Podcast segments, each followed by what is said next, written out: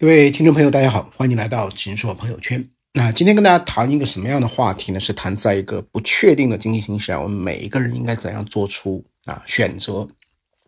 为什么要谈这样一个话题呢？因为今年以来股市啊，这个特别是最近跌跌不休。然后呢，这个中美贸易争端呢，让大家对于经济的前景发生了一定的这个担心。那五月份这个六月份的经济数据呢，也没有这个以前那么强势。啊，所以在这样的一个背景下呢，这个再加上整个的金融强监管、长牙齿、去杠杆、挤泡沫，那么又使得整个的资金面呢又非常非常的这个紧张啊。那怎么去看待这这些问题？那么我觉得有些观点呢，跟大家做这个分享啊。那关于这个中国经济今天的遇到的这样的一些问题呢，其实我认为一言以蔽之呢。呃，还是过去的这样的一种啊负债依赖型的一种增长模式呢，其实是啊很难继续进行下去了。我们到这个二零一二年到二零一七年，差不多这个五六年的时间呢，整个中国的啊这样的一个大的资产管理的市场呢，超过了一百万亿啊，在二零一七年超过一百万亿，包括银行的理财，包括信托，包括券商，这个呃，包括基金公司、私募、公募各种各样的专户啊。那等等等等，那么所谓为什么有这么庞大的一个啊这样一个资管市场和啊有人也叫做影子银行的市场呢？啊，那本质上呢是两点原因。那么第一点原因呢是有一些银行的这个贷款啊是这个按照严格的这个监管呢它是贷不出去的，就这个客户可能这个啊有各种各样的问题啊或者不符合这个贷款的方法，因此呢要通过啊这个。各种各样的资管的通道呢，去贷出去，啊，那么在这个过程中呢，这个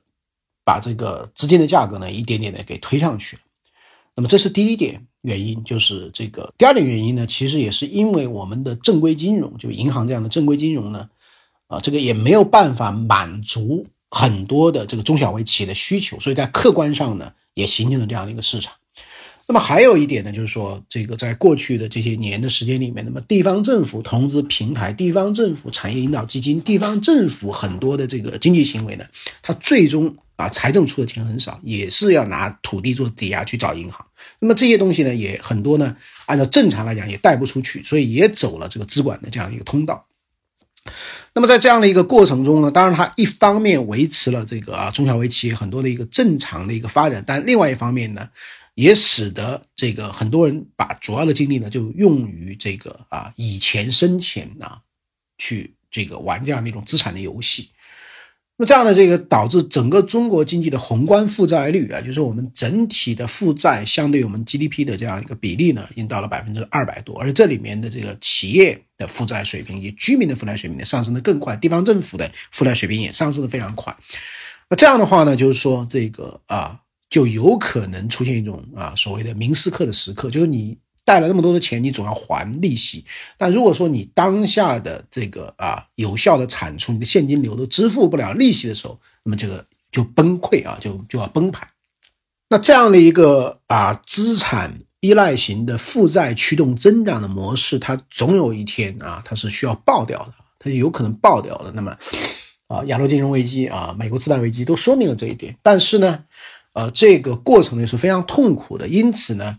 呃，为了防止大的这个危机的出现，就需要化解这个大的危机的过程，需要一些小的危机呢去释放掉，啊，那么，所以我们今年看到呢，在这个挤泡沫、去杠杆的过程中呢，一些地方的这个违约啊，等等等等，已经开始爆发了，就不再银行刚性的对付，那么这是一个大的这样一个背景啊，那么在这样一个大的背景下呢。那我感觉呢，就出现了两种基本的立场。那么一种基本的立场呢，就是认为应该将这个去杠杆及泡沫呢，这个进行到底。那么在这样一种观点看来呢，我们整个中国啊，过去这些年的货币超发的太多了啊。比如说，二零零七年的时候，我们的广义货币供应量，也就是所谓的 M 二呢，就四十万亿；二零一七年也是一百七十万亿。如果再加上影子银行的等等的因素呢，可能就是两百多万亿。那相当于说，过去的十年货币总量的供给呢，啊，翻了这个整整五倍以上。但实际的经济的产出呢，从二零零七年到二零一七年的这个 GDP 的实际的年均的增速呢，大概八点几啊，八点三左右。也就是说，实际的产出可能增加了一倍多，但货币的供给呢，增长了五倍多啊，那就意味着货币的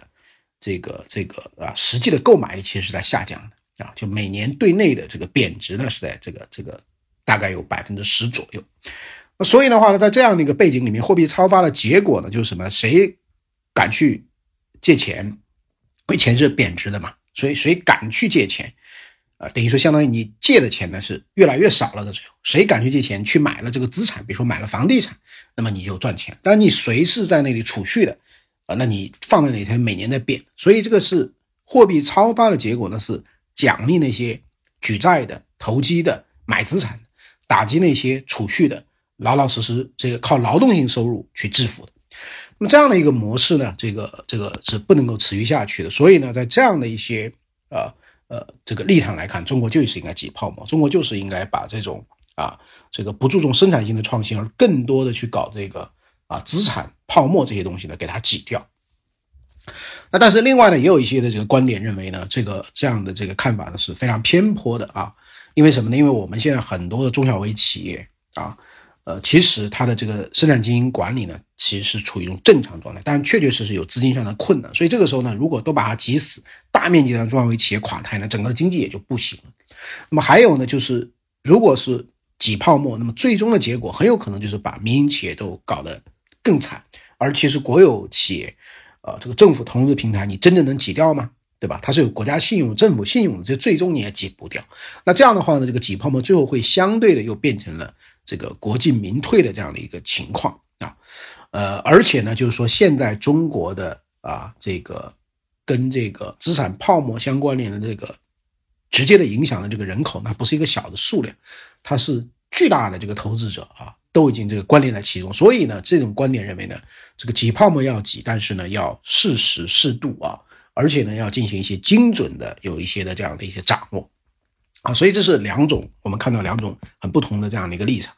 呃，那从我自己的判断呢，我觉得七月二号金融稳定委员会正式成立以后呢，我感觉呢挤泡沫呢，呃，开始进入了一个更加呃稳健或者说是一个精准化的一个阶段，而不是像以前那样的给人的感觉呢是一致的、总量的、力度非常大的这样的一种挤泡沫。我想这个也是跟今天中国的一种总体的一种经济环境呢是有关的啊。但如果不挤的话，这个肯定是不行的。那不久前呢，我们这个秦朔朋友圈做办一场活动的时候呢，请了这个诺亚财富的一个这个汪静波，这是这个创始人。诺亚是中国这个啊非常有影响的一个第三方财富理财公司。那他提了一个观点，我觉得非常好，是当年丘吉尔说过的一句话，就是不要浪费一场啊好的危机。啊，那我们这些年的一些这样的一些经历证明呢，就是我们在很多时候呢，自我认知呢是出现了一些问题啊。像我们现在的很多这个独角兽，很快都变成百亿美金级，我们很多的估值非常高啊，泡沫非常高，PE 非常高，变成市梦率啊。那这样的话都是靠口号啊，把企业打到天上去的，这个是没有办法持续的。所以王景波说呢，这个啊，活得久比活得好呢要更重要，活得长比活得辉煌啊更重要。而且在今天整个中国市场上的这个赚钱的路径呢，一种呢是靠市场的博弈去赚别人的钱，一种是要靠价值增长去赚公司增长的钱。但是百分之九十的人是在赚市场博弈的钱。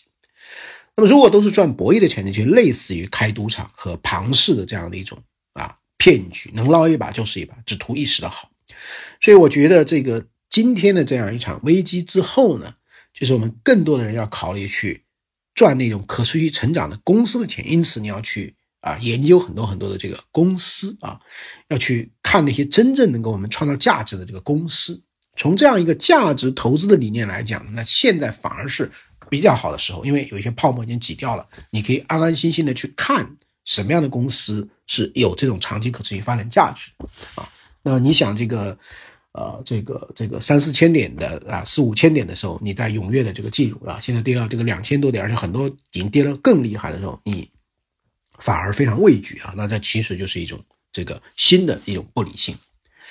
啊。那这是关于这个投资的这个问题。那从这个微观企业的这个角度呢，那这个最近呢，我在看了这个马云在二零零八年七月份在那场危机里面，他写过一篇文章叫《冬天的使命》啊，我觉得也是非常非常有意思的。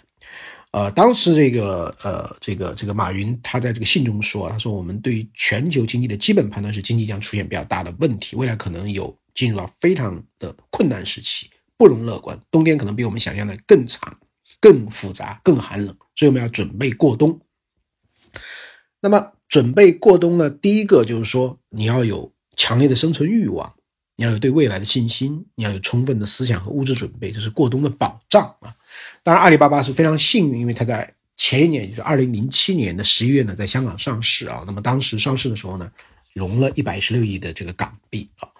那但是单单单靠钱也是不行的。那么第二个呢，是要靠什么呢？是要回到自己的啊这样的一个。真正的价值观就是让天下没有难做的生意。所以当时呢，这个阿里巴巴提出，如果我们的客户都倒了，我们同样见不到下一个春天的太阳。所以在冬天里面呢，一定要回归客户第一的这样的一个原则，去进行这个变革，帮助客户去成长。所以阿里巴巴呢，在二零零八年七月这个危机之后呢，啊，那么他们提出来了，就是这个要做全世界最大的电子商务服务供应商。啊，这样的一个目标，就是要按照客户第一的原则来把握危机中的这个一切的这个机遇啊。那么同时呢，在这个信里呢，马云也提到说，世界经济未来啊，这个对单一依赖美元经济的局面会发生变化，会正更加走向多元化和开放。那么电子商务推动的互联网经济呢，会发挥惊人的作用，拉动消费、创造就业，将是我们电子商务在这场变革中的巨大使命和机会。我们相信电子商务。这个前景光明，啊，并能够真正的帮助我们的中小企业客户改变不利的经济局面。十年以后，因为我们的变革啊，我们将会看到一个不同的世界。呃，我看了这个啊，马云的这样的一个呃，在二零零七年的这个七月写的这样一封信，因为阿里巴巴在前一年上市的时候，在二零零七年十一月六号上市的时候，阿里巴巴。